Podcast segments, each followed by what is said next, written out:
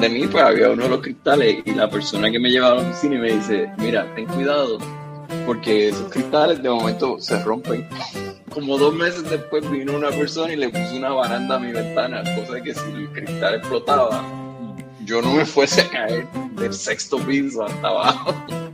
Y ese hombre ha cogido este ataúd, lo ha sacado completo y se ha dado una clase de María que se puso blanco como el papá de Martín. Bienvenidos al podcast Cucubano número 182. Esta semana tengo una, bueno, una invitada reincidente que yo no sé ni cuántos años hace que no viene. Blanca, ¿cuántos Siempre- años hace que tú no vienes por aquí? Hace un No lo sé. Siempre me parece que son muchos menos de los que luego son. Eh, Sí, pero sí, sí que sí. hace, hace uf, muchísimo yo.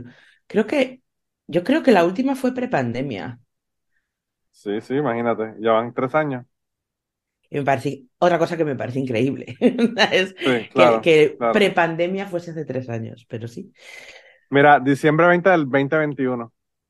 Ah, pues no, pues no fue prepandemia, Fue, fue, po- fue post pandemia, pero no, Bueno, no post, fue du- durante, porque todavía. Bueno, claro, claro, claro. En verdad todavía está, porque nosotros estamos en unos países donde no tiene mucha incidencia, pero Sí. en otros lados tiene más. Bueno, todavía en Puerto Rico, chinos. en Puerto Rico todavía está la, la- eh, está como en 30% la, el, el índice de, de contagiados, así que imagínate. Uh, Sí, horrible, horrible. Y en una isla tan pequeña que no hay, no hay manera Claro. de escaparse uno, pues imagínate. A todo el mundo encima de otro. Mi hermana le dio hace como dos semanas le dio COVID. yo Después de, después de tres mm, años. yo todavía no lo he pasado, que yo sepa. Puede que lo haya pasado asintomática, pero Sí. yo todavía no lo he pasado. Pero Eh, tú tienes eh, sangre O positivo O o no. sí, Ese es el, ese es el asunto. porque lo- somos más inmunes o qué. Sí, es más difícil que la- una persona que es con sangre tipo O le dé COVID. Ah, no sabía, pues sí, sí, soy O positivo. sí. También te digo, nunca jamás en mi vida he tenido una gripe. Nunca. Bah, yo tengo cada rato, ahora mismo estoy ya como que no sé si es alergia o qué rayo es. No, yo resfriados, todos los Sí, que quieras, o sea, pero gripe nunca. sí. No, a mí me dio que, una, a mí me dio una influenza el- el- en octubre pasado que por poco me muero. La peor que me ha dado como en los 10 o 12 años. sí. Una cosa horrible, horrible. Peor que el COVID, para que tengas una idea. Bueno, pero es que el COVID también depende, porque hay gente que lo ha pasado fatal y hay gente que sí, un resfriado nomás. sí. Pero bueno, yo como, como, como la gripe mató a mi bisabuela, yo creo que ya, ya convalidamos, ¿sabes? La Sí, gripe española, la famosa de, del 17, sí, sí, pues se llevó a mi, a mi bisabuela a la tumba. Así Oh, wow. que en mi familia ya gripe ya la tenemos convalidada. Ya, ya no nos toca más. Sí. Mira, nada, y, y te quería invitar aquí. Tú me preguntaste que- que- de qué podemos hablar, pero tenemos mil cosas de las que podemos hablar. Me tienes que contar que estás en un trabajo nuevo. Tú, obviamente, Sí. para las personas que no sepan, ¿verdad? Si es que llegaron recientemente, eh, Blanca es traductora y además escritora. Sí, pero Y escritora últimamente muy poco. bueno, pero ha- ha- has publicado libros, obviamente, o si que eres escritora, aunque hayas escrito hace 10 años atrás uno. Eh, que no, que no van 10 años, hace, hace menos de eso, pero bueno. Eh, pero no, ahora estás, ahora estás en otro trabajo y quería que me contaras de eso, porque has viajado un montón y ah, me imagino que las aventuras han sido interesantes. Pues en verdad estoy con los dos trabajos, pero no sé cuánto tiempo va a durar esto. En- Estoy haciendo, bueno, yo llevo, con la tontería, llevo 22 años de traductora freelance, que se dice pronto, Wow, 22 años. sí. Es como, ¿cómo es posible que hace 22 años yo fuese adulta? ¿Sabes? O sea, me parece francamente mal. Este dato no Yo creo que, yo creo que el problema, Blanca, es que todavía ni tú ni yo somos adultos. Yo creo que, yo creo que el concepto que teníamos cuando no éramos adultos de lo que es ser adulto era una mentira. O sea, o, o ser adulto ha cambiado mucho respecto a la generación de nuestros padres, que creo que también, ¿no? Pero yo pensaba que cuando te hacías adulto, eh, entendías las cosas y tenías control de tu vida, ¿sabes? Y no. sobre todo, sobre todo. Pero bueno, lo que iba a decir, eh, a partir de este verano, bueno, por una recomendación, me ofrecieron eh, un trabajo que yo llevo haciendo trabajos de ese tipo toda mi puta vida, pero sin cobrar. Y, y, la verdad es que me parece increíble que ahora me estén pagando por, por hacer activismo político, que, que, es algo que me ha salido naturalmente desde que era una niña prácticamente. Claro. Y estoy, estoy trabajando para una organización internacional que se llama We Move Europe. Y, y es, es, un poco complicado explicar lo que hacemos. Yo lo llamo un lobby para el bien, ¿no? Eh, lo que pasa es que no representamos a ninguna empresa, representamos a la ciudadanía. No recibimos dinero de ninguna clase de entidad gubernamental ni tampoco de empresas, porque esto nos permite mantener nuestra independencia y, estamos financiados en un 98% por donaciones de personas particulares eh, y el 2% restante es porque tenemos una em, aportación de una fundación privada que, pues, que no, no, es exactamente la cifra ahora mismo, pero nuestra aspiración es llegar al 100%, que el 100% de nuestro dinero sea, sea de, de, personas. Tenemos gente que nos dona regularmente y gente que nos dona, eh, que nos da dinero puntualmente, pues porque les gusta una campaña concreta que estamos haciendo o lo que sea. Y luego tenemos algunos grandes donantes que dan mucho dinero. Eh, consideramos un gran donante a partir de 5.000 euros al año, pero tenemos algunos que donan seis cifras. Eh, entonces, eh, ahora hace nada eh, mm, recibimos una donación de 150.000 euros de una persona particular. Wow. sí, la verdad, ¿cuánto dinero tienes que tener? Para dar una donación de 100.000 dólares. pero bueno, el caso es que mm, entonces lo que, lo que hacemos nosotros somos abiertamente progresistas. O sea, si tú quieres organizar una campaña en contra de derechos civiles, no, no nosotros no vamos a estar ahí. Eh, nosotros somos abiertamente progresistas, abiertamente ecologistas, abiertamente defensores de los derechos a migrar de las personas, eh, o sea, mm, todo lo rojo. Claro, claro. Sí, sí, no, tenemos, son, precisamente tenemos un, la sede está en, en Alemania, porque en Alemania hay una, hay una figura mm, eh, legal que no es ni empresa ni ONG, eh, que nos permite hacer política, porque nosotros lo que hacemos es política, no somos un partido político, obviamente, pero somos una organización política. Em, pero las ONGs en Alemania no pueden hacer política. Y claro, eso es lo que hacemos nosotros. Básicamente hacemos política. Sí, sí, sí, eh, que es una cosa que la gente no entiende lo que es la política. La gente cree que la política son los partidos políticos. Claro. Y no. Entonces, pues tenemos uh, una serie de campañas. La última victoria que hemos conseguido eh, solemos trabajar con otras organizaciones, no, no tenemos, no hacemos eh, trabajo en solitario porque creemos que una de las cosas importantes de nuestro trabajo es que la gente en Europa eh, tenga más em, sensación de pertenencia a Europa, ¿no? Eh, aquí no ocurre como allá en Estados Unidos, que la gente siente que es un único país, aunque tú tengas tu estado y los estados tengan mucha autonomía y tengan sus propias constituciones y tengan sus propias legislaciones. Em, que si lo piensas es exactamente igual que cómo funciona la Unión Europea. Hay un marco legal europeo dentro del cual los países tienen que mm, legislar, no puedes saltarte las normas europeas que, que, que, todos debemos cumplir, pero tú tienes tu propia autonomía. Sin embargo, en, Europa eh, no, no, la gente no entiende el Parlamento Europeo, no sabe para qué cojones sirve, eh, no vota prácticamente en las elecciones al Parlamento Europeo. Por ejemplo, en España, en unas elecciones al gobierno central podemos tener un 70% más o menos de, votación y a la Unión Europea pues se cae al 50%. La gente siente que Europa no le afecta ni le representa ni tiene que nada que ver en su vida y, sí, tiene mucho que ver. Y entonces la última victoria que, que hicimos eh, fue en... Está todavía mm, por determinar qué va a pasar, pero es, ha sido un trabajo de años, de años de mm, reunir firmas para presionar a los políticos eh, de una demanda con abogados ante la Comisión Europea porque mm, hace unos años, antes de la pandemia, eh, Grecia, como estaba recibiendo muchos em, solicitantes de asilo por la guerra de Siria y todo eso, em, empezó a devolverlos en la frontera. Y la legalidad internacional no permite eso. Una persona que pide asilo, tienes que acogerla y tienes que darle un lugar donde quedarse hasta que tú proceses su petición de asilo y decidas si es una petición legítima y tienes que, atenderla o no. Y entonces esa persona sí que tiene que volver a su país. Pero Grecia no estaba haciendo este proceso, simplemente estaba gente que pillaba, la gente que volvía. Entonces ha sido muchos años de trabajo, pero ahora eh, la, Unión Europea va parece ser que va a sancionar a, a, Grecia o la va a mandar al tribunal de, la Haya, no sabemos exactamente qué va a pasar, pero el caso es que no, esto no va a quedar impune y es importante, es importante. Yo conozco a dos personas que vinieron de Siria, ¿Mm?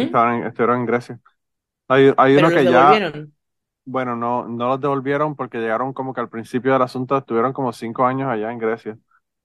Luego pasaron a Alemania y de Alemania a Inglaterra porque había una chica que era, eh, que es la que a quien yo conozco realmente, que estaba trabajando en, con refugiados allá en Grecia y se enamoró de este chico de Siria y se casaron. Pero pues el proceso legal para casarse es una mierda porque pues tú sabes, te, te cuestionan muchísimo porque pues piensan que puedes estar casándote para, para que la persona pueda entrar en el país y toda la cuestión.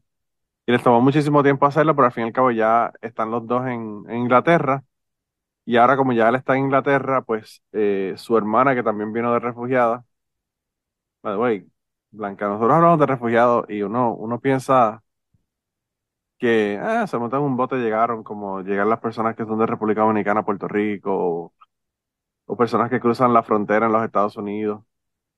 Esa mujer estuvo 30 días caminando para llegar a un bote y después estuvo 12 días en el bote para llegar a Grecia. Bueno, también dice la gente que cruza la frontera, la gente que cruza la frontera en Estados Unidos, no todos vienen de Juárez, ¿eh? Quiero decir, hay gente que viene caminando desde Centroamérica, de Guatemala, de. Sea, mm, hay gente que se muere. Hay muchos venezolanos. Hay muchos venezolanos que vienen, que vienen de allá también. Eh, pero que está cabrón porque, o sea, una cosa es tú pasar por México, que está bien que está difícil y es tortuoso y, bueno, tiene un montón de riesgos y cosas pero tú estás pasando 30 días caminando por un país que está en guerra. O sea, eh, es una locura, de verdad, una locura. Y lo mismo la gente que, que cruza por España. Em, algunos son marroquíes y ya están en Marruecos, que es, que es la frontera. Pero es que hay gente que cruza el desierto del Sáhara caminando. Sí, está cabrón. Está cabrón. O sea, que a mí eh. me hace mucha gracia la gente que dice, no, porque estos vienen aquí a delinquir tienen donde delinquir allí. no, no necesitan venir a delinquir aquí. Eh, tú no caminas eh, por el desierto más grande del planeta para ir a robar carteras al metro de Madrid. Lo que pasa es que algunas personas, unas de esas personas, acaban en una situación tan desesperada que acaban robando. Pero igual que muchos españoles, ¿qué pasa? ¿A ti nunca te ha robado un español o qué? Porque a mí sí. no, no, el, asunto es el asunto es que no importa el país, siempre es el, es el mismo cuento que te hacen, ¿verdad? Porque los Estados Unidos dicen lo mismo. Eso fue lo que dijo Trump. Por eso fue que Trump ganó cuando, Sí, los bad hombres. Porque venían, venían a, a, violar gente, no mandaban. A mí me encanta porque él dijo: México no manda sus mejores ciudadanos. Mm. O sea, como si México estuviera mandando gente para Estados Unidos. Claro, sí, hay, una, hay un programa del gobierno de México.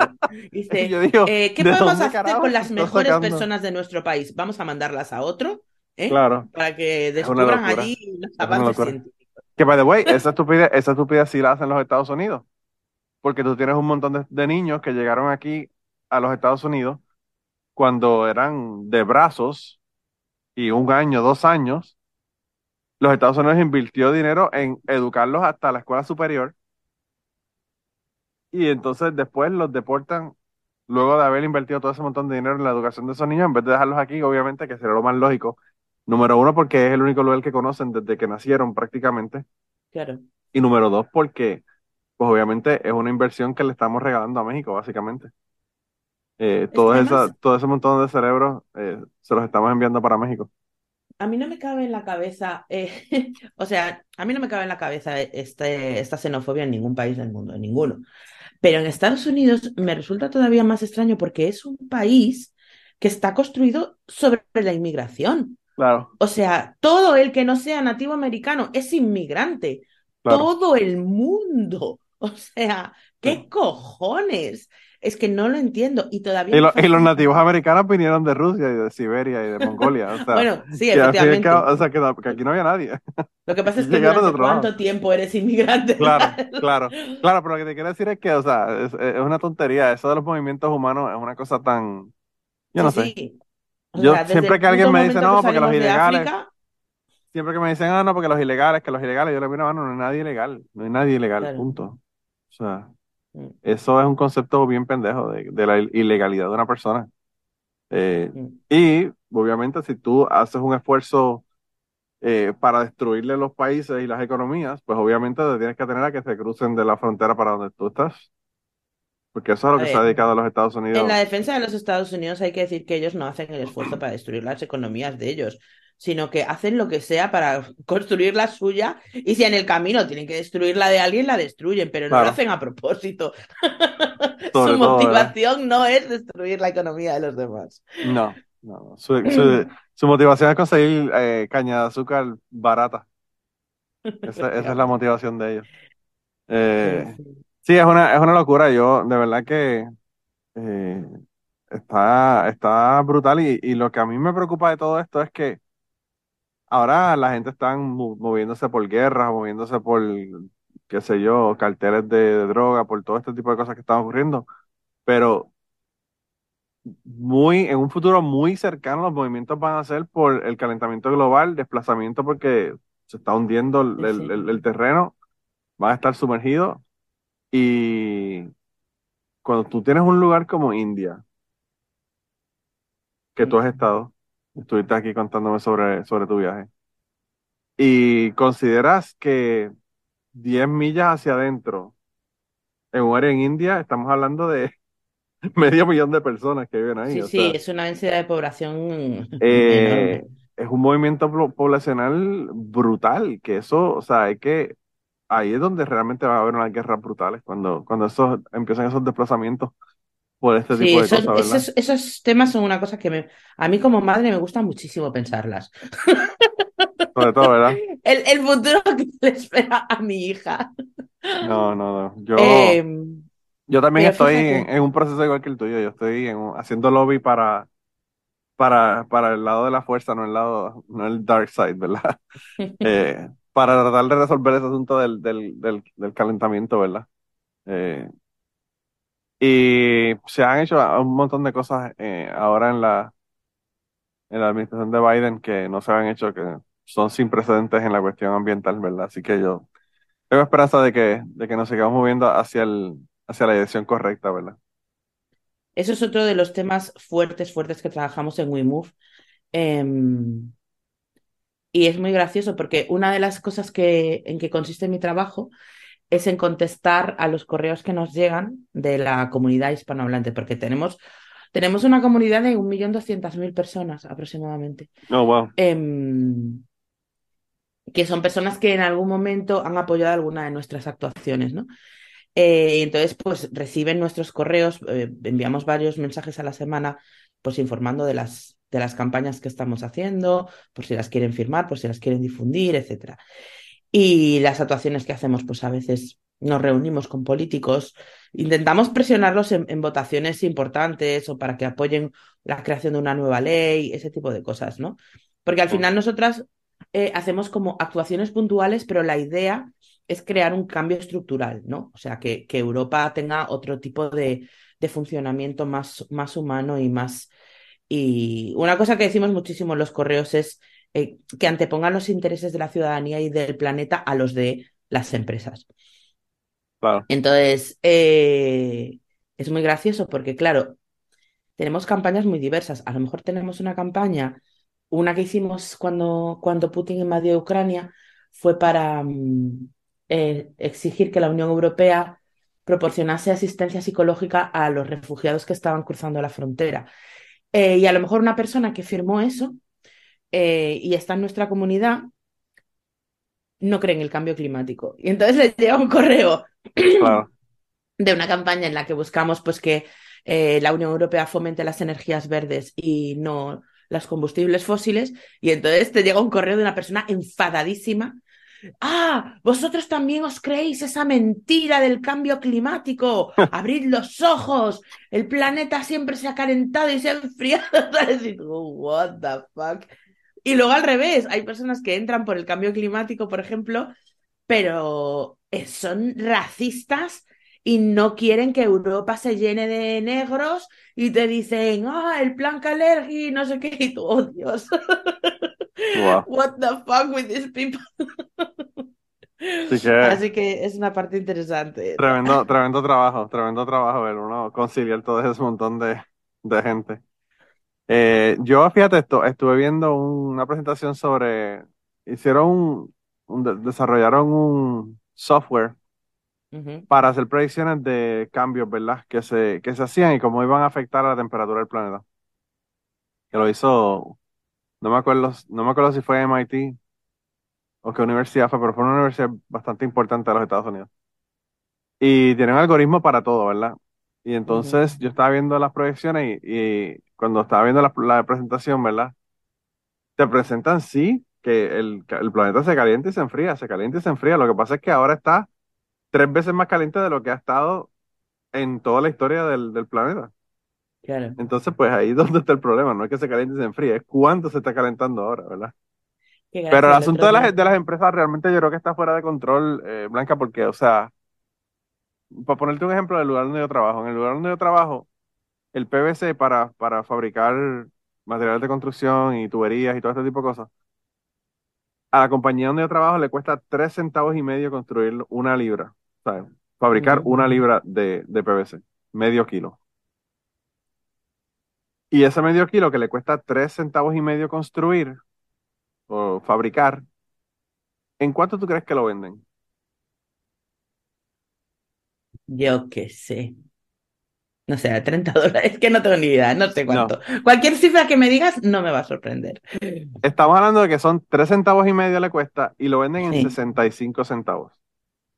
Ok, Saca la matemática claro, es que de 20, veces. Claro, sí, sí. ¿Cuántas veces más, verdad? Entonces uno dice como que, bueno, ¿cuál es la, la, el, la, avaricia, el, el, qué sé yo, de, de uno Claro. Porque, a ver, tú estás, ahí en ese cálculo de los tres centavos me imagino que no, que no estás incluyendo cosas como impuestos, salarios, etcétera. Pero es imposible que todos esos costes lo multipliquen por 20. Es que no es posible. Es que, es que, Blanca, Blanca, los salarios de todos los empleados de la planta se cubren en un día y medio de trabajo. El salario de un año de todos los empleados que trabajan aquí, incluyendo los jefes, incluyendo el gerente de la planta y todo el mundo. Entonces, pues tú sabes. Mira, aquí en Europa, no sé cómo está por allá, pero aquí en Europa eh, está habiendo como una superinflación. España, por cierto, es uno de los países que la tienen más controlada, pese a que la, la oposición al gobierno eh, está diciendo todo el tiempo que el país se hunde, pero no es verdad. O sea, de hecho tenemos unos de los mejores datos económicos de Europa, los tenemos en España. Que el país podría estar mejor, desde luego, pero, pero no. Hemos, hemos salido de, de la pandemia con bastante éxito, con bastante éxito. Pero lo que iba a decir, han subido el salario interprofesional, o sea, el salario mínimo lo han subido, pero una barbaridad, o sea, una cosa increíble. Em, y claro, ahora, ahora se, se, va a producir una cosa muy graciosa con la nueva subida del salario mínimo interprofesional, y es que personas que no estaban ganando el salario mínimo van a pasar a ganar el salario mínimo, porque ganaban menos.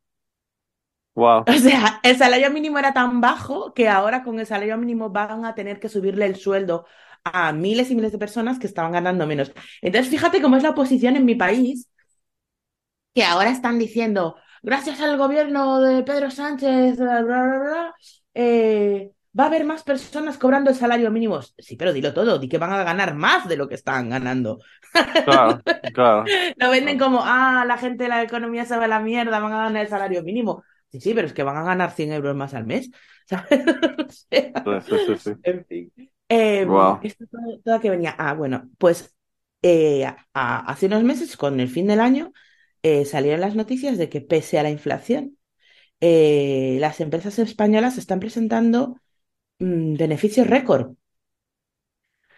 Y, ¿Y por qué suben los precios? ¿Por qué cojones suben los precios? ¿Por qué están ahogando a las personas eh, que tenemos que, que, notar muchísima subida en, en, el precio de los productos básicos? Si están obteniendo beneficios más altos que nunca. Es que eh, no sé por qué cojones no le prendemos fuego a todo, te lo digo en serio, Manolo. O sea, Mira, el, mm, asunto, el asunto es que eso, si tú te vas a ver, todas las compañías petroleras han tenido récords de, claro. de ventas. Y, y la cantidad del precio del barril no concuerda con la cantidad que están cobrando por la gasolina ahora mismo. Porque el precio del barril ha estado a este precio anteriormente y la gasolina está un dólar menos el, el galón de, de gasolina.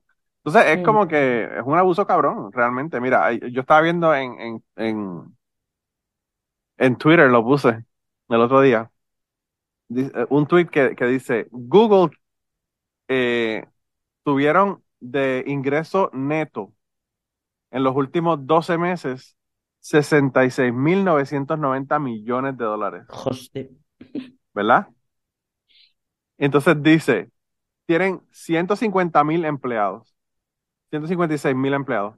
Si ellos se quedan con la mitad de esa ganancia, todo el resto de los empleados, si se dividieran la cantidad de la mitad de, esa cantidad que ganaron, podrían tener 220 mil dólares más al año encima de lo que están ganando. Claro, pero entonces los directivos de Google no podrían comprarse su casa número 100 no, no, no, imagínate el viaje de 10 minutos al espacio y, las mierdas que están haciendo estos cabrones, porque si fuera, si fuera para tener una casa, pues por lo menos una casa, pero el cabrón. No, no, pero no es para tener una casa ellos, es para especular con la vivienda. Bueno, también, también.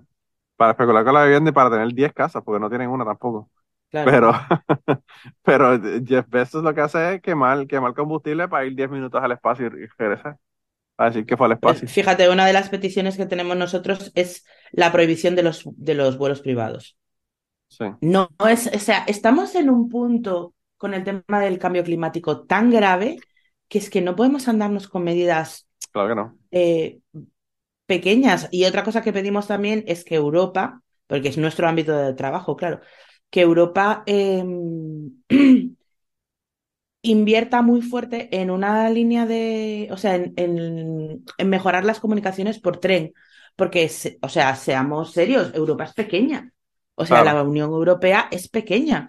Eh, con trenes rápidos realmente se, se podría prescindir prácticamente por completo, o para cosas súper urgentes o cosas así, de los aviones dentro del continente. O sea, no estamos pidiendo que la gente no pueda volar a América, no estamos pidiendo volver al siglo XIX, pero, pero realmente sí que podríamos eliminar los vuelos dentro del continente. Pero, Blanca, es, que, es que cuando yo, cuando yo poder coger un tren, claro, que no tarde 800 horas. Claro, cuando yo estuve en España, nosotros llegamos, de, cuando regresábamos de, de África, paramos en España cinco días. Cuando nosotros llegamos, eh, la pareja con la que yo estaba, el hijo de ellos y yo, tomamos un avión de, de Madrid a, a Sevilla. Y el hermano del señor con el que yo viajé llegó más rápido en el AVE que nosotros en el avión. Entonces es como que, ¿qué carajo está haciendo uno consiguiéndose un avión cuando podría estar en un tren? Sí, que además es mucho más cómodo, más espacioso, por no hablar de más verde, muchísimo, muchísimo más verde. Claro, muchísimo más verde, claro. Sí, es una locura, de verdad que, no sé, eh, está totalmente fuera de, control esta cuestión de, las ganancias exorbitantes y, Totalmente. y la explotación brutal de la gente. Eh, y en Puerto Rico, que con el, con el tema de la, de la privatización, que no pueden ni siquiera producir energía para, para que la gente tenga energía eléctrica, imagínate. Eh, Explícame eso, que no me lo sé. Pues nada, le vendieron, le vendieron eh, la distribución de la energía a una compañía privada. Que, by the way, los nombres son muy parecidos a los nombres de políticos en Puerto Rico. de los directivos, ¿verdad? Por lo que sea, una casualidad de estas que hay en el mundo. Entonces la generación de energía todavía están queriendo privatizarla también, pero hasta ahora la tiene el gobierno de Puerto Rico y el gobierno de Puerto Rico no tiene problemas de generación de energía. El problema es que la compañía de distribución quiere tener tantas ganancias que dice ah, tres, horas sin energía eléctrica en esta sección, para pues, nos, nos ahorramos ese dinero, no tenemos que pagar por esa energía para, para distribuirla. Y entonces eso es lo que hacen aparte, de, que no saben lo que están haciendo, porque es una compañía que llegó que se formó, qué sé yo, meses antes de, haber tomado las riendas de la, de la distribución eléctrica en Puerto Rico, no tienen ni, ni puta idea. Mira, aquí en España, como sabes, eh, es uno de los países que, que está en grave riesgo de desertificación con el cambio climático. Em, al menos en su mayor mm, mayoría de su extensión, porque el norte sí que es una zona lluviosa y tal, pero em, en el verano, cuando estábamos en alerta por sequía y los, eh, los pantanos estaban en niveles alarmantemente bajos, las compañías hidroeléctricas abrieron compuertas de los embalses para generar electricidad para su beneficio cuando estaba en el pico del precio eh, para, para, tener mm, más beneficios ellos. Más ganancias, eh, claro. claro, tirando dejando salir un recurso esencial para la vida y para la economía, porque también hay que regar y etcétera, etcétera. Claro, claro, claro. Y yo no puedo entender cómo eso está permitido. o sea, no. Hay ciertas cosas que no deberían estar en manos privadas. O sea, en este país, eh, cuando yo era pequeña, eh, estaba en manos del gobierno el, la electricidad no, no, la electricidad no estaba, pero sí que estaba el, la compañía de teléfonos, era, era nacional.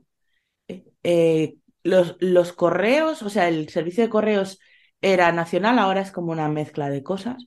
Eh, los aeropuertos, o sea, una serie de cosas que ya no lo son y que el gobierno las vendió cuando estaba el señor Aznar. Em, pero es muy gracioso porque por ejemplo, el tema de, la, de las líneas eléctricas está a manos privadas, pero el tendido eléctrico se construyó con dinero público. Claro. Y eso no se cobró a las, a las empresas privadas. Y lo mismo pasa con el tendido del teléfono. O sea, cuando se vendió eh, la, infraestructura nacional a Telefónica, em, no, no se les cobró toda la estructura de un país entero que estaba, claro. que estaba creada con dinero público. En Puerto Rico igual, el aeropuerto, el aeropuerto lo construyeron y ahora lo tiene una compañía de México. Eh, la, la, telefónica también la vendieron en la, en la década de los 90. Eh, y entonces el asunto es que en Puerto Rico todavía lo hacen peor, todavía lo que hacen es que dicen, ah, te lo vamos a arrendar por 40 años. Y dices, perfecto, en 40 años, cuando tienes que hacer todas las reparaciones, entonces pasa de nuevo de a, manos de, a, manos a manos del gobierno de nuevo, ¿verdad? Eh, es una locura, de verdad. Pero, pero sí, o sea, eh, eh, de verdad que, no sé, a mí me parece muy satisfactorio el hecho de uno estar trabajando para este tipo de cosas porque, yo no sé, yo, como, como tú dijiste, que tienes una niña y yo tengo tres, eh, es bastante complicado no pensar lo que va a pasar, ¿verdad? Dentro de 20 años, 30 años. Eh, de verdad que hay que comenzar a resolver el asunto y es ya. Sí, sí, es, no, es, o sea, ya vamos tarde. O sea, ya hay consecuencias que no, que no las vamos a poder frenar. Simplemente ahora es control de daños. O sea, ahora es control de daños. Sí. Y, y yo no sé, eh, ¿tú crees que los políticos que, que niegan el cambio climático o que lo, o que lo minimizan realmente se creen lo que están diciendo o saben perfectamente que el cambio climático es real pero como a ellos no les va a afectar, no les importa. No, ellos, ellos saben, no, le están dando tanto dinero para que no, para que no, no lo acepten, que, que es lo que están haciendo, porque yo, yo, me, yo me reúno con mis representantes y con mis senadores, by the way, Mitch McConnell. eh, dear, oh dear Mitch McConnell. Sí, pues yo, yo me reúno con ellos dos veces al año. Y a mí me ha dicho mi representante que él sabe que está pasando algo porque él en su finca, él podía conducir su, su maquinaria durante el invierno y como la tierra estaba congelada, pues podía moverse para alimentar sus animales en la granja y toda la cuestión. Ahora me dice que no puede porque se le atascan los, los, los, vehículos, ¿verdad? En el, en el, en el lodo porque no pueden, no pueden moverse porque no está congelado el, terreno. Entonces yo digo como que, cabrón, tú me estás diciendo esto, pero estás haciendo todo lo posible para lo contrario, para que él también la siga. Porque no es él, o sea, son todas las personas que trabajan en la agricultura, son todas las personas que tienen animales que tienen que darle comida en, en Kentucky. En Kentucky, nosotros llevamos un, un señor que vendía blueberries, ¿verdad? Y, y él básicamente hizo una inversión y, y, compró un terreno y lo sembró de blueberries porque ese iba a ser su ingreso cuando ya él estuviera retirado, el ingreso de su familia. Y las blueberries que él sembró, en donde él las sembró, ya no producen porque las zonas de, crecimiento se han ido moviendo hacia el norte por, por el cambio de la temperatura y ya esa inversión que él tiene la perdió. Entonces él estuvo con nosotros en una reunión con uno de los representantes y le dijo, o sea, yo no sé qué va a pasar con mi familia cuando yo me retire. Claro, he perdido los ahorros de mi vida. Claro, una locura. Que eso es otra cosa que desde Europa también miramos a, Estados Unidos con terror, porque nos parece un país distópico. Eh, el otro día eh, se hizo viral la historia de un hombre de 80 años que estaba trabajando en Walmart y que se iba a poder jubilar porque había hecho un crowdfunding y nosotros es como, ¿qué? Primero, en España está prohibido. Tú no puedes trabajar con 80 años. O sea, ni en España ni en ningún país de la Unión Europea. Hay algunas excepciones. No, ningún país civilizado, la Blanca, ningún país civilizado. Hay excepciones para trabajos intelectuales. Por ejemplo, si tú eres un catedrático de la hostia que está investigando con células madre o lo que sea, y estás bien y quieres seguir trabajando, ahí se hace una excepción, porque obviamente eres una persona especialmente valiosa para para el mundo. Claro. y, y, si tú estás bien y te gusta tu trabajo y quieres seguir trabajando, oye, a tope. Pero si tú eres un minero, no, no, no. O sea, tú tienes una edad de jubilación y no puedes trabajar ya de esa edad de jubilación y todo el mundo tiene una pensión, incluso, incluso la gente que nunca ha pagado impuestos, pues porque no han tenido un trabajo remunerado, ha sido un homemaker o ha, pues, ha tenido una situación de exclusión o ha estado en la economía sumergida, que también es una realidad, y ha estado trabajando toda su vida, pero no ha cotizado. Existen pensiones no contributivas, que son muy poco dinero. Es muy poco dinero. Si es tu único ingreso, más te vale tener vivienda gratis porque ya te la has pagado, porque si no estás jodido. Pero existe eso, ¿no? Entonces, nadie tiene que estar trabajando en un supermercado hasta los 80. Es que no se puede. O sea, tú no puedes contratar a una persona mayor de 67 años para trabajar en un supermercado. Puedes, los profesores pueden trabajar un poco más, los científicos. Si tú eres, yo que sé, por ejemplo, artista, eh, una persona que sea escritora puede seguir escribiendo el resto de su vida hasta que se muera si quiere.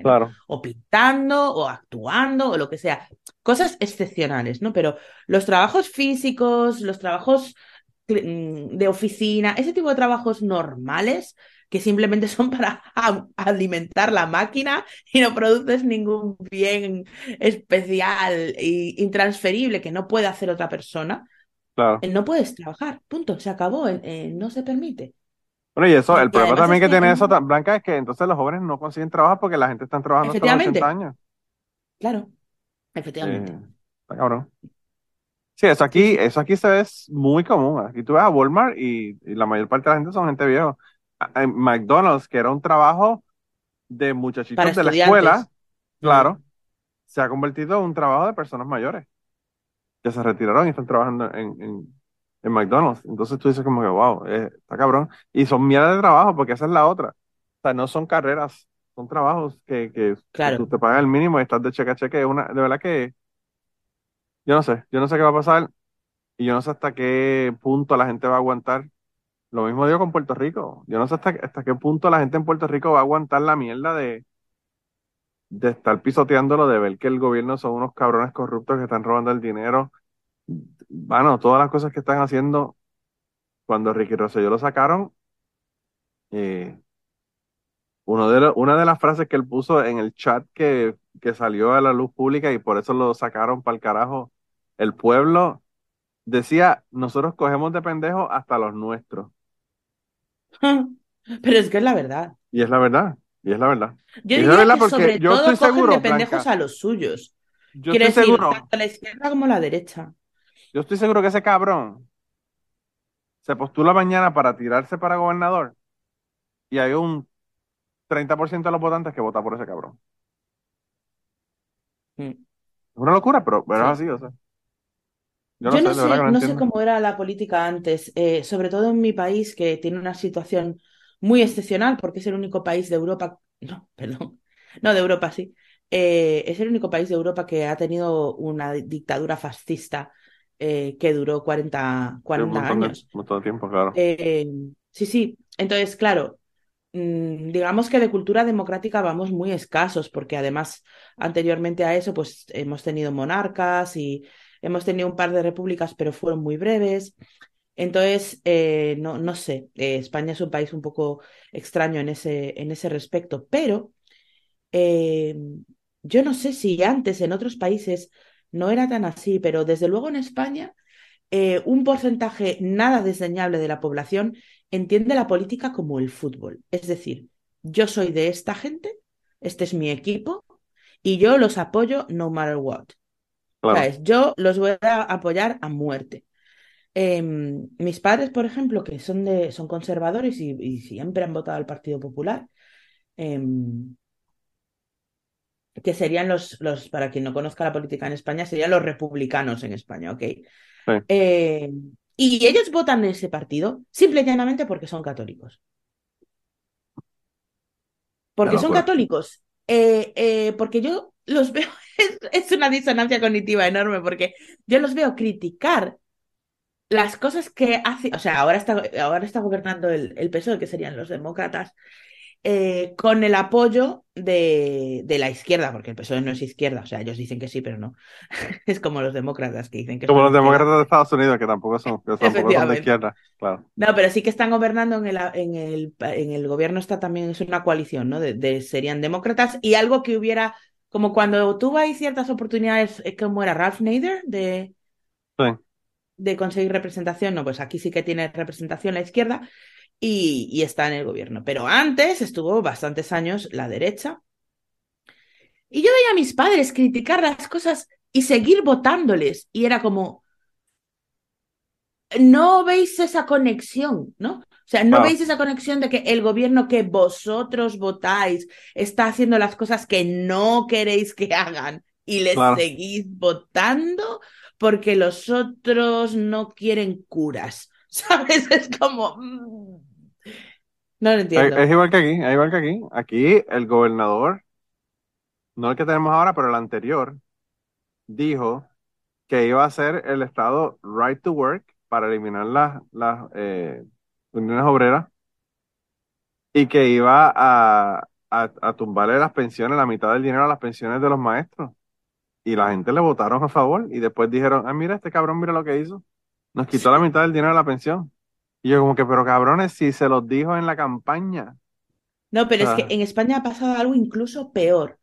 Eh, la presidenta, la actual presidenta de la Comunidad de Madrid, Isabel Díaz Ayuso, que es un personaje peligrosísimo y macabro, que dio durante la pandemia, dio orden de que eh, los ancianos que estaban en residencias no los sacasen a los hospitales, los dejasen morir en las residencias. Oh, wow. Em, Madrid es la región europea que ahora que ya se puede ver, ¿no? Que han pasado ya dos años, tres casi, em, es la región europea que tuvo más eh, exceso de muertes en la primera hora de la pandemia. Porque esta mujer dejó morir a los ancianos, o sea, no dejó, ordenó, dio orden de que murieran los ancianos en las residencias abandonados a su suerte sin poder despedirse de sus familiares porque no se dejaba. Eh, como es lógico, no se dejaba. Ok, vale, es terrible, había que hacerlo.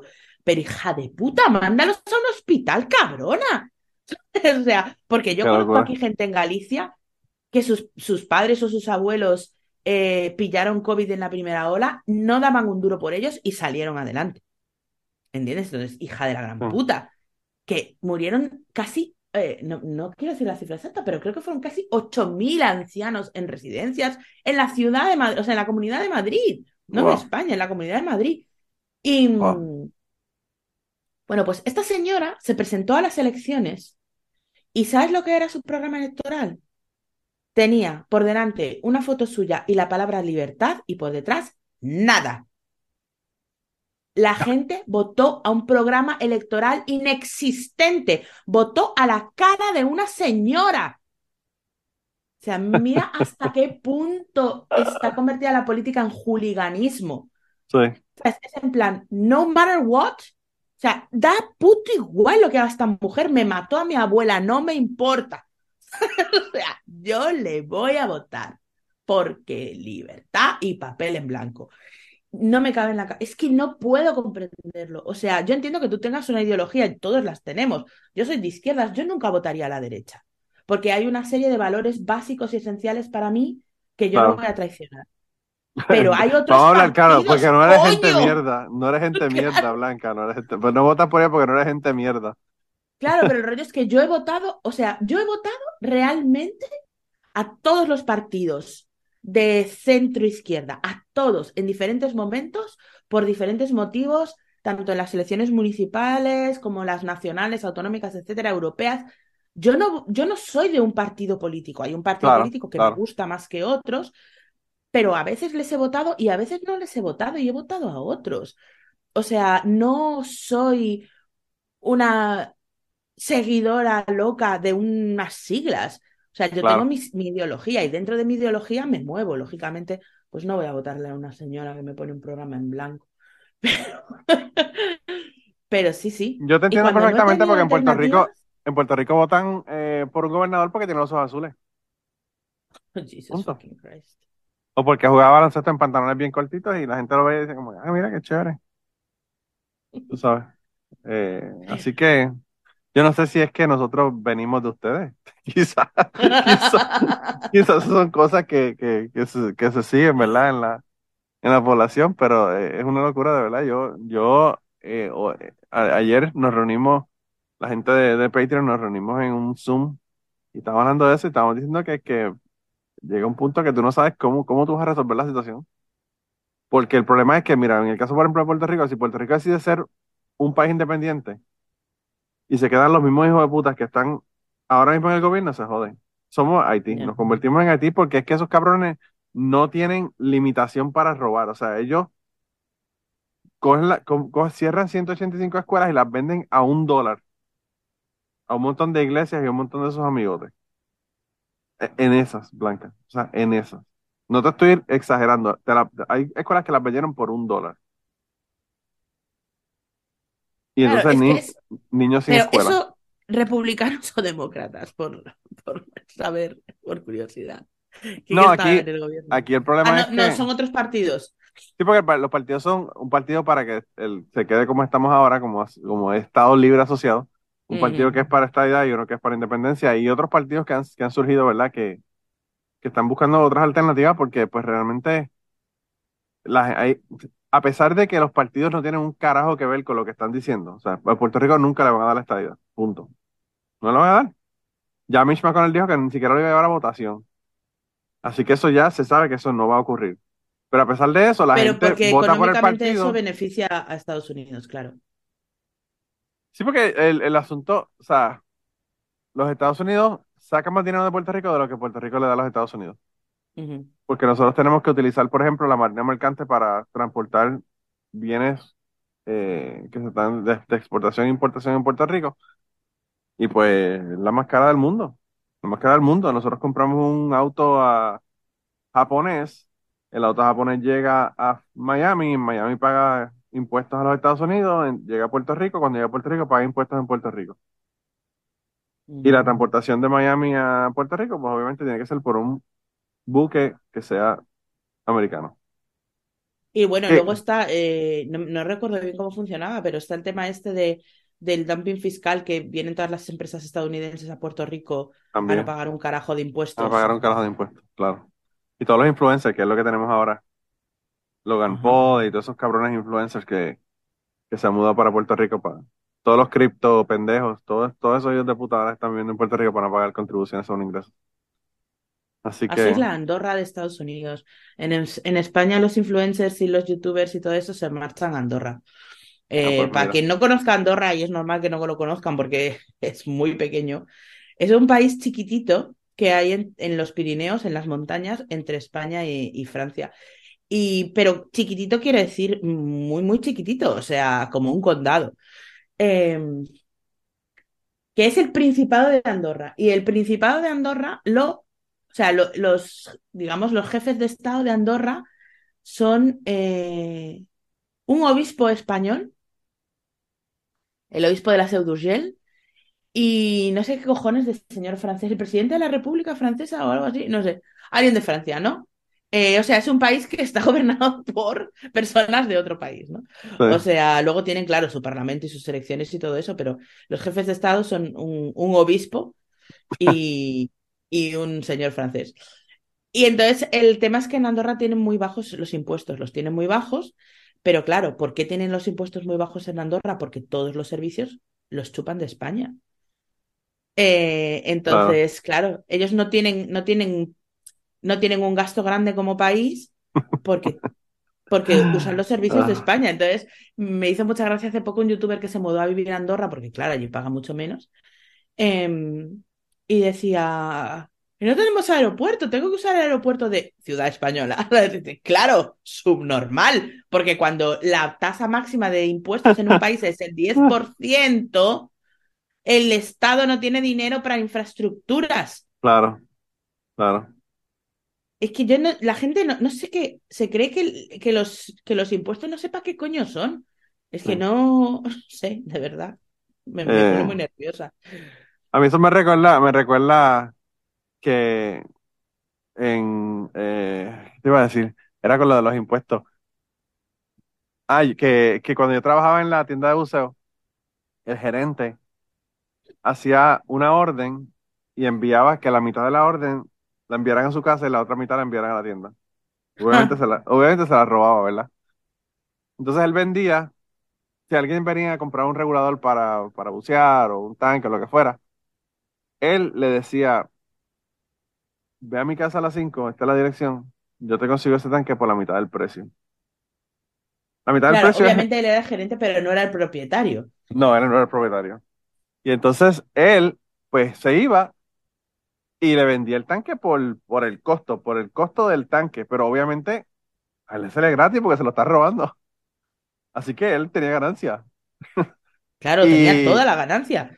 Y el tipo, había, había eh, momentos en que el tipo se echaba 300 mil dólares al año en, en, mercancía robada.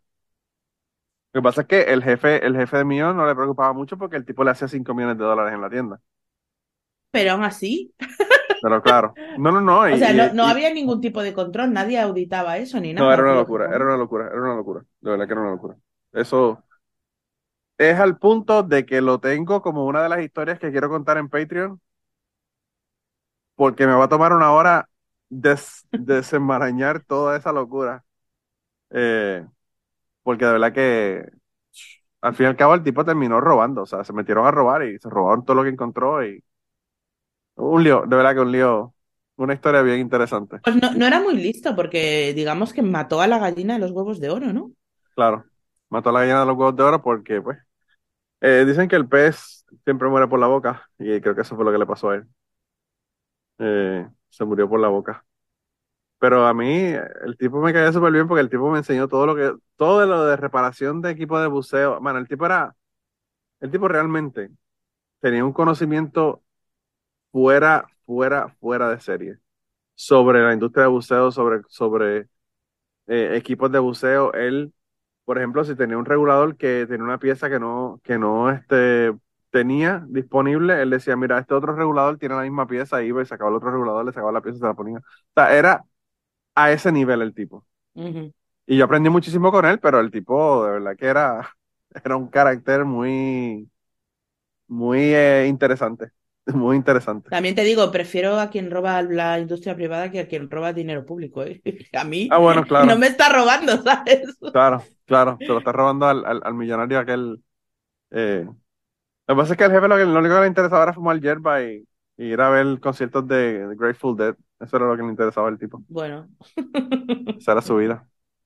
El, el jefe de nosotros vio 235 conciertos de Grateful Dead en un año. ¿Qué? No sabía que daban tantísimos conciertos. Sí, bueno, ya, ya, eso era cuando estaba todavía Jerry. No, claro, ya, ya. Ya, digo, ellos siguen, ellos siguen, pero pues, pero, pero eso era cuando estaba Jerry. Claro, él me, dijo, él me dijo que en una ocasión. Con los años hay que bajar el ritmo. Claro. Él me dijo que en una ocasión él, él estaba estudiando en Atlanta, entonces él viajaba y, y iba a verlos a donde estuvieran. Y entonces él me dijo que un día, un sábado, vio dos conciertos de ellos en Atlanta y el domingo fue a Carolina del Sur y vio dos conciertos más. O sea que ya en, esos dos días vio cuatro conciertos. y me dijo que, que, fue, que, fue, un total de 235 conciertos de, de Grateful Dead. Imagínate lo, lo fanático que era, lo mucho que le gustaba fumar hierba y meterse. Y la de tiempo libre que tenía el cabrón, ¿eh? Ah, el tipo era millonario, el tipo realmente era millonario. Era una familia muy interesante. El abuelo le dio, le dejó 7 millones a su papá, a él y a su hermano. O sea, 7 millones a cada uno. Así que él tenía dinero para votarlo. El hermano lo triplicó y él se lo fumó en yerba. Se lo fumó. Literal, literalmente se lo fumó en yerba. Literalmente. Pero pues, eh, ¿qué te puedo decir? Pero esa historia sí, bueno, esa, él, tenía, él tenía su negocio que le daba mucho dinero, ¿no? Sí, el dinero, el dinero le dejaba dinero, el negocio le dejaba dinero. Eh, y realmente la tienda donde, que él tenía, lo que pasa es que todo comenzó de manera jodida, porque él quería abrir una tienda de buceo, porque pensó que podía dejarle dinero y para él no tener que joderse con tiendas de buceo para tener lo que, lo que le diera la gana cuando le diera la gana de buceo. Y entonces había una tienda que era la tienda más famosa, que ahora mismo es la tienda más famosa en Puerto Rico, que se llama La Casa del Buzo y ahí el dueño tenía de gerente a su primo. Y entonces él fue. ¿Al primo del dueño o al primo del.? el primo del dueño, no, el primo del dueño. Era, era el, el, dueño de la casa del buzo y, y, el primo. Pues el primo, el muchacho este fue y le dijo: Mira, eh, necesito un gerente para mi tienda, ¿te quieres venir conmigo? y le abrió una tienda, como, qué sé yo, una milla y media de, distancia de, de, la tienda de él. Y, y se llevó, se, se robó básicamente al el primo apuñaló por la espalda a su primo para irse con este tipo y entonces él pensaba que las cosas iban a terminar bien en la tienda nueva que iba a estar. O sea, eso es como cuando tú te consigues una pareja que le está pegando cuernos a alguien y después dices, ¿por qué me habrá pegado de cuernos? Hablemos de Shakira. Shakira, tú sabes que está en la boca de todo esa pobre mujer bendito, está cabrón. A mí me, a mí me encanta porque. a mí me hace mucha gracia porque. Taylor Swift, Taylor eh, Swift ha hecho una carrera hablando de los ex y Shakira hace una puta canción y todo el mundo se, se, se, se, vuelve loco con el asunto. Bueno, primero que las canciones sobre los ex son más viejas que el hilo negro. Eso pues claro, eso, todo, eso, hay mil, hay mil. Desde Mira Nazario en Puerto Rico hasta You Name It, todas. Hasta Paquita la del barrio. Efectivamente, la mejor. Eh, pero segundo que a mí me hace mucha gracia porque Shakira, perdona, igual no me acuerdo yo bien, pero tú cuando empezaste con, con Piqué, ¿no tenías pareja? Eh, él no tenía pareja también. De hecho, eh, ella sacó una canción que decía, me enamoré, lo vi solito y me lancé. ¿Sabes? Es como, son cosas que pasan, chica, en la vida. ¿Sabes? Asúmelo. Que él tal vez no lo hizo lo mejor posible, porque yo no, sabía nada de todo eso, solo sabía que habían roto y tal.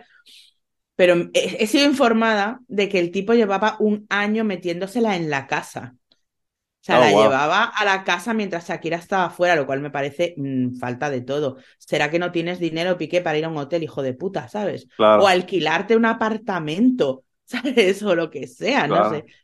Em, eso está muy mal, francamente está muy mal. Eso lo hizo, eso lo hizo alguien que yo conozco que no tiene dinero. Imagínate un tipo que tiene dinero. Claro, es que, no sé, ah, es una falta de respeto muy grande a tu, a la persona que ha estado contigo una década y es la madre de tus hijos. Pero, pero no sé, chica, mm, el amor es así, Sí, eso, eso definitivamente Me parece muy hipócrita, porque si tú lo has hecho, eh, eh, obviamente entiendo que te duele, te duele, joder, pero tú lo has hecho, a ti te ha pasado. Es como J-Lo, es la misma mierda con J-Lo.